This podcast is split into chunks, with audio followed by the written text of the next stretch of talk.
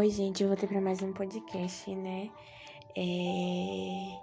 Dessa vez eu vou falar um pouco sobre espera. Eu tava meio relutante, assim, para falar sobre, porque é algo que a gente vive, né? Aí, não sei, tava meio relutante, mas precisava falar sobre isso. E essa semana eu recebi um livro, né, que é Enquanto Isso, e da Fernanda Vitviski e acho que é assim falando sobre o nome dela, né? E fala assim, o que fazer enquanto esperamos. E para quem conhece a história de Fernanda, né, sabe que ela tentou engravidar por dois, dois anos e sete meses mais ou menos e que ela, ela conta que, tipo assim, ela, todos os sonhos que ela tinha tido junto com o esposo, Rafa, né? Ela tinha realizado. Então, esse foi o primeiro processo de, de espera, assim, um processo grande na vida dela. E ela, como ela sempre foi de escrever, ter um diário, ou caderno de oração, como vocês chamam, eu tenho, né, no caso é, ela usou como base para fazer esse livro, esse diário dela. Tanto que o livro ele é meio que formato de diário, que a gente pode escrever e tudo mais. E assim, eu vou falar, eu não sei, se ficar muito grande, eu falo sobre cada podcast eu falo um capítulo, ou então eu posso falar sobre o livro, né, no geral. Eu não sei se eu posso falar muito do livro, né, porque é um trabalho de outra pessoa, mas enfim. O primeiro capítulo ele fala sobre o tempo. E ela fala assim, Tipo, meio que Deus, se ter um filho é algo que o Senhor fez, é algo bom, é, é algo que vai trazer só bem, por que que não acontece? E eu vejo isso muito na nossa vida, né? A gente, quando a gente começa a, a tipo, colocar os nossos olhos nas, nas situações, a gente começa até a questionar. Ela até fala disso no livro. A gente começa a questionar: Deus, o Senhor é realmente bom porque eu tô te pedindo algo bom, tô te pedindo algo, sabe? Não é uma maldade, não é uma imoralidade, é algo bom. E, e às vezes não é algo só pra gente, é algo bom para outras pessoas também que estão ao nosso redor. E a gente começa a questionar: Deus, o Senhor é bom realmente? É, por que as coisas ruins só acontecem comigo? Tipo, olha fulano que nem acredita em ti e, e tá se dando bem enquanto eu tô aqui, é, tipo, renunciando, sacrificando e, e tá dando tudo errado. E ela fala sobre isso no livro, que a gente age como crianças mimadas. Que a própria palavra de Deus, Jesus fala assim: se um, se um filho pede um pão, o pai não vai dar um escorpião. É mais ou menos isso, isso que ele fala, né? Então, quem o Pai terreno faz isso. Então, quem dirá o Pai do céu? Ele, se vocês pedirem algo, Deus não vai dar algo ruim. E a gente começa a agir como crianças mimadas, né?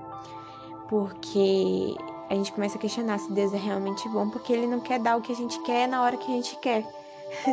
Sendo que a maioria das coisas que a gente não recebe é. Eu sempre falo isso, que é, o não na nossa vida é um livramento. Eu tento falar isso para mim mesma sempre. Se não aconteceu esse ano, se não aconteceu agora, é porque eu não tô preparada ou porque ia me fazer mal. É... Esse ano, né, eu não passei na faculdade, acho que todo mundo sabe disso. Que eu queria. E aí tive que renunciar a outras coisas. Enfim, não cabe falar isso aqui agora. E aí eu falava assim, Deus, é... qual a direção que eu devo seguir? Porque é algo bom. Como... E aí eu comecei a questionar a bondade de Deus sobre mim. E eu, esse ano, eu comecei a ter sonhos, tipo assim, eu passando na faculdade e coisas ruins acontecendo na faculdade. E, tipo, não foi uma vez só, foi em várias faculdades e, e em vários dias. E eu até dividi isso com um amigo, né? E ele falou assim: tá vendo? É, isso é como se fosse um alerta de Deus, porque se você tivesse ido esse ano, você não estaria preparada. Hoje eu sei que eu não estaria preparada para enfrentar assim, a faculdade, porque não é fácil, né? Não é só um sonho. E muitas vezes, sei lá, morar sozinha, algo do tipo, eu não estaria preparada emocionalmente, né? E eu nem reconhecia isso, então começa por aí. E hoje eu entendo propósito de Deus com isso, e é isso que ela fala no livro. Que ela fala assim, já está chegando, porque, tipo assim, seria muito fácil, gente. É, se Deus falasse assim, olha, filha, você vai passar por esse processo de espera durante tantos anos e depois eu vou te dar o que você quer. Ou então eu vou te dar outra coisa melhor do que você quer. E seria, tipo, muito fácil, né? É, eu já orei, eu confesso que eu já orei falando, Deus me fala quando é que vai acontecer, que aí vai dar tudo certo. Eu vou me planejar, vou fazer tudo certinho. Mas a gente age muito como criança mimada, né? Nesse aspecto. Porque a gente acha que a vida é um filme, né? Nossa, daqui a dois segundos tudo vai acontecer. E aí ela fala sobre isso, sobre ter maturidade. Então, quando a gente não tem maturidade, a gente não, tipo, não vai sair do processo de espera, né? E ela fala que vivemos em um tempo no qual esperar por qualquer coisa é quase insuportável ou inadmissível. Véi, eu vejo isso muito, muito na nossa geração. Porque, tipo, esperar o tempo de Deus é inadmissível. Esperar por um sonho, batalhar por um sonho que leva tempo é inadmissível. Opte por uma coisa mais fácil, uma coisa que vai acontecer para que você fale para as outras pessoas que você está ocupado, que você está fazendo isso, que você está realizando aquilo. É, para quando te perguntarem assim, olha, você está na faculdade? Olha, o que é que você está fazendo da sua vida? Você vai falar, ah, não, eu estou fazendo isso, isso e isso. Porque é mais fácil do que dizer, olha, eu estou batalhando por um sonho é mais fácil do que enfrentar olhares que dizem, tipo assim, é, às vezes quando eu falo, né, o meu sonho, porque assim, eu não chego falando, né, mas a pessoa pergunta. Essa quarentena tá sendo boa nesse aspecto, assim, porque não tenho que responder pergunta de ninguém. A gente já deixei de sair pra lugares de, pra não ter que ouvir perguntas, tipo, você já tá namorando? Olha, você tá na faculdade? Olha, você engordou, né? Prosa ruim. Enfim, não façam isso, gente. É que nem uma vez, uma uma pessoa que eu conheço terminou o namoro, né? É, acho que vocês não conhecem essa pessoa, não. Aquelas, né?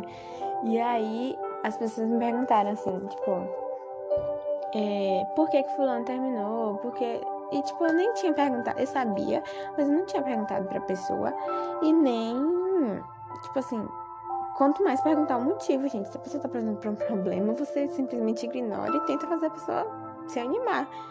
Pra que a gente pergunta essas coisas, pelo amor de Deus? O que é que vai te acrescentar na tua vida? Fazer esse tipo de pergunta, tipo, sem noção. E aí, com o tempo, essa pessoa chegou pra mim, se sente confortável e falou. Então a gente tem que ter meio senso, né, gente, de fazer perguntas, porque a gente vai criar bloqueios, né? Às vezes a gente faz um comentário sobre alguém, e tipo assim, você faz um comentário, mas às vezes a pessoa recebeu vários comentários daquele durante a semana, e aí isso começa a virar um complexo na cabeça da pessoa. Mas enfim, eu não vou falar isso sobre agora, né? Senso você tem que adquirir sozinho. Não, vou focar no livro, vou focar no livro. É, e nesse capítulo ela fala isso que é inadmissível. Então, é como se a gente quisesse preencher o tempo pra gente não sentir o tempo, entendeu? Tipo, olha, durante o dia eu tenho que fazer isso, isso e isso pra eu não ficar parada. Porque se eu ficar parada, eu vou é, o povo fala, né? Mente vazia, a oficina do trem lá. Mas não é, gente. Às vezes a gente precisa do silêncio, a gente precisa do silêncio de Deus, a gente precisa sentar e pensar, e refletir, e orar, e sei lá. É, às vezes é insuportável para algumas pessoas ficarem paradas. é, isso é muito doido, gente. Isso só revela que você tem um monte de complexo, né? E quem sabe até um transtorno, algo do tipo. E ela fala que a gente tem que saborear o tempo porque a gente, a nossa geração já não é mais saborear o tempo já não é mais uma arte da nossa geração, né? Porque a geração passada era muito assim, tipo, eu sei que eu vou ter que batalhar anos e anos para conseguir algo. Tipo, era muito tranquilo. Por isso que a nossa geração é mais ansiosa, tem mais depressão, enfim. Porque é uma, é, as pessoas falam assim, ah, no meu tempo era assim, assim, as coisas eram mais difíceis, sim, gente, mas hoje é tudo, entre aspas, fácil. Então, tem mais pessoas para competir com você, tem mais pessoas para, sabe? Cada. É, tem adultos que acham que crianças não têm problemas, né? Fala, ah, tua vida é fácil.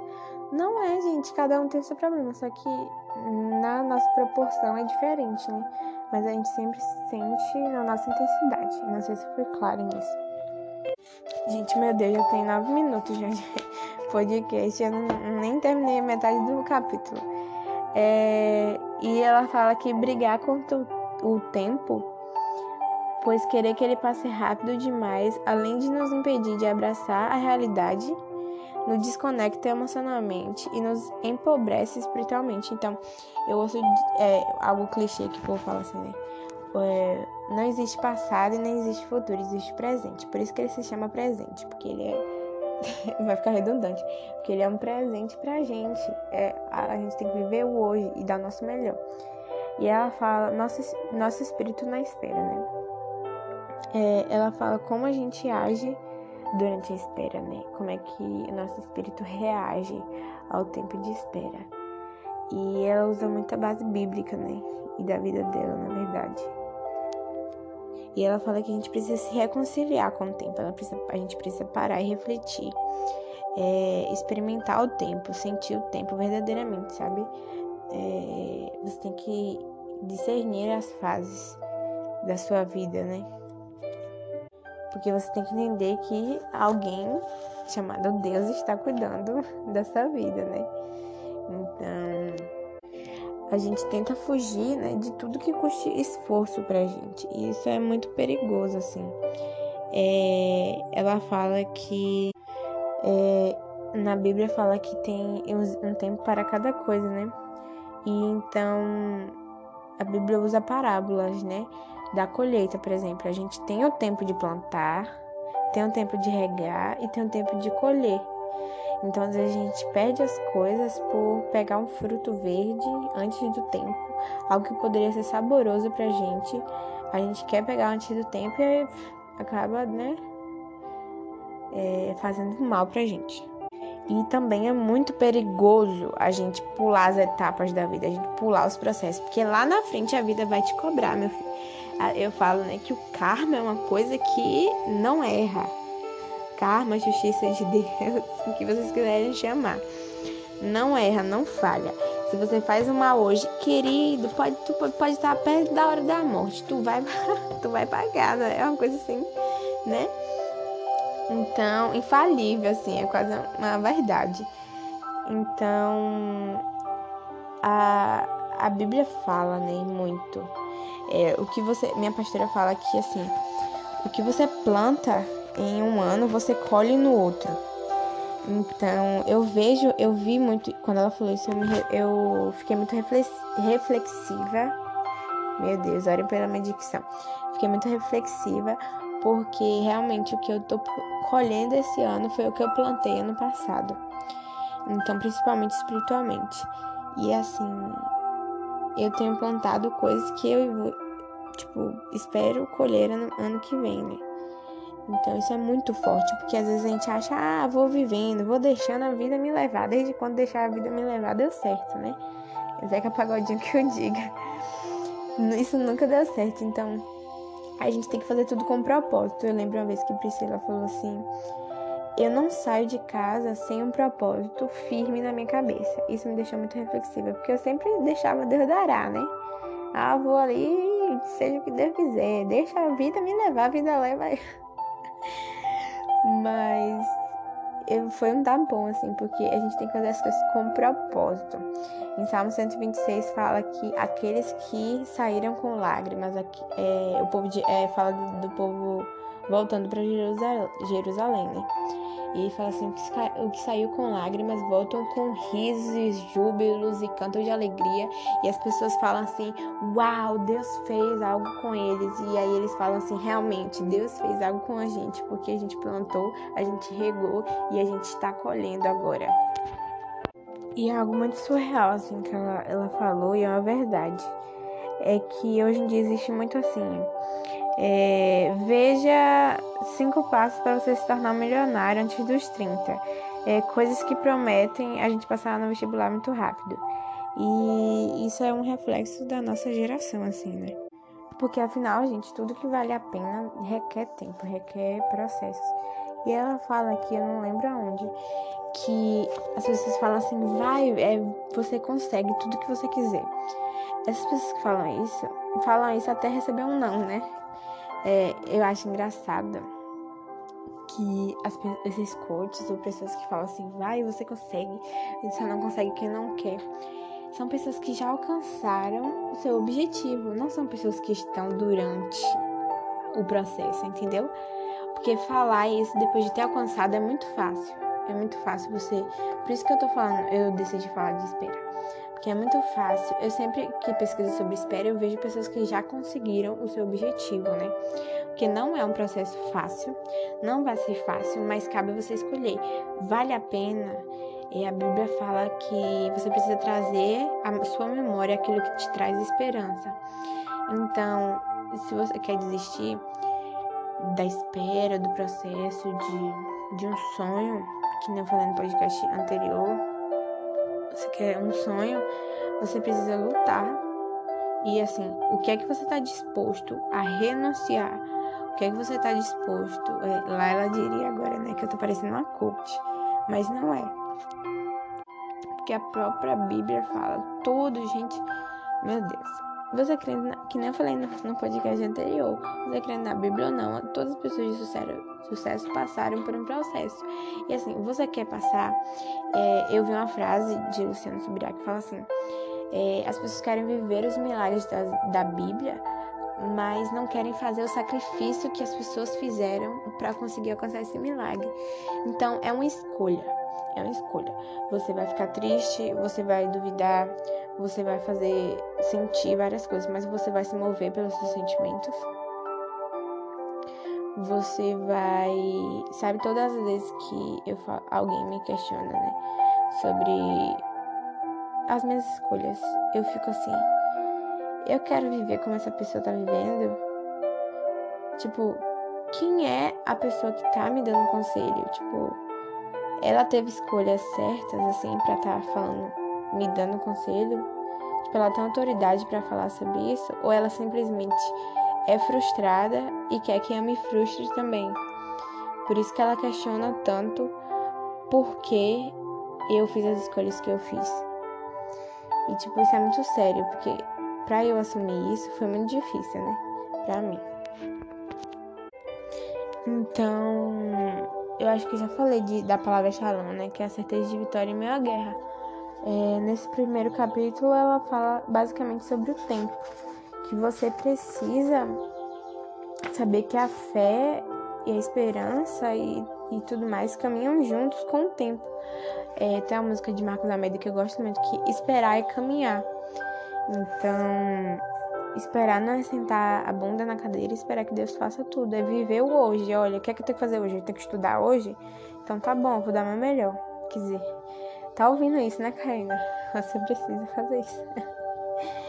Mas ela fala assim, identidade fora do tempo, né? Porque às vezes, gente, nesse processo de espera, a gente acaba se perdendo. Eu sempre falo que tudo bem se perder, contanto que você se encontre. Ou então, se você tá cansado de recomeçar, você tem que parar de desistir. É... Quando você se torna. Sabe quem eu sou? Eu sou a Karina que que tem um sonho de fazer uma faculdade. Eu sou a Karina, filha, que eu sou filha de Eliel de Marluce, irmão de Caio Camilo Carol. É, eu sou Karina, amiga de fulano. Eu sou alguém, um vestibula, uma vestibulanda. Eu sou. O que é que eu sou? Sabe qual é a minha identidade?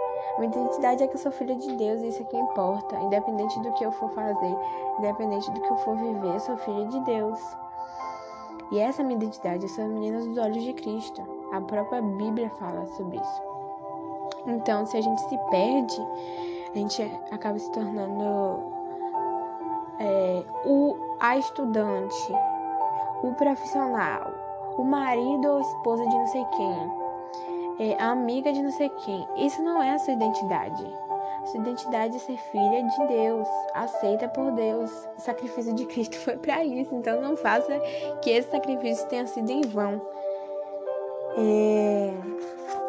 E ela fala disso, que ela se perdeu e tudo mais, então vocês têm que comprar o livro para saber, né? E ela fala que, que a gente precisa parar de, pe de pedir que Deus mude a nossa circunstância começar a pedir que ele nos mude, ele nos transforme. E no final do livro tem um desse capítulo, né? Tem um exercício aqui que fala, né? O que você tem esperado e qual é a sua reação com essa espera?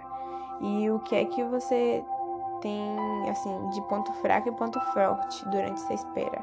O que você pode fazer para melhorar, né? O que é que você acha que falta para que as coisas aconteçam com você?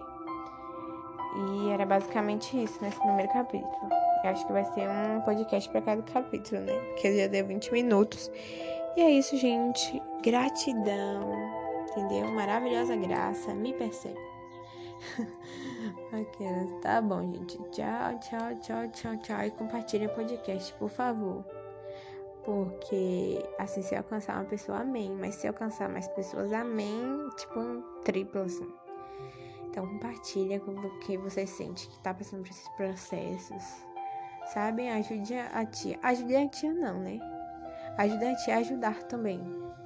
Tchau. Bye.